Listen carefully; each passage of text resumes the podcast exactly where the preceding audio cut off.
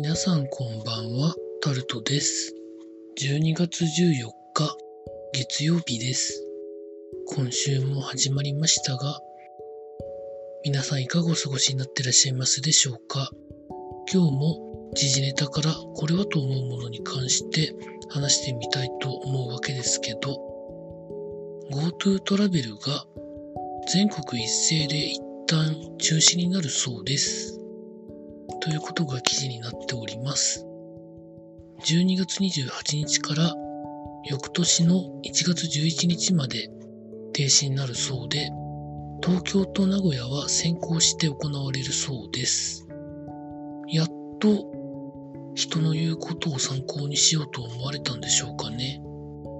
まあ、どんな考えでやめたのかはわかりませんけど、加えて、その GoTo トラベルとかをやめる時のキャンセル料は無料にするということも記事になってました。まあそうですよね。そうしないと、せっかく売り上げがあると思って用意してたものを無駄にしてしまいますからね。続いて、ジャイアンツが DH 制度導入を提案したところ、採用されなかったということが記事になってます。ジャイアンツの原監督は、勝てなかったのは DH 制じゃないからだというふうに本気で思ってられるんでしょうか原因は別のところにあると私は考えますが、皆さんいかがお考えになりますでしょうか続いて、エンタメ関係でいきますと、剣劇で有名だった浅香光代さんが今日お亡くなりになりました。92歳でした。浅香光代さん自身は病名を知らないだろうという一応ところでお亡くなりになったそうです。病名を伝えてなかったんでしょうかね。膵臓癌だったそうです。まあでも膵臓癌は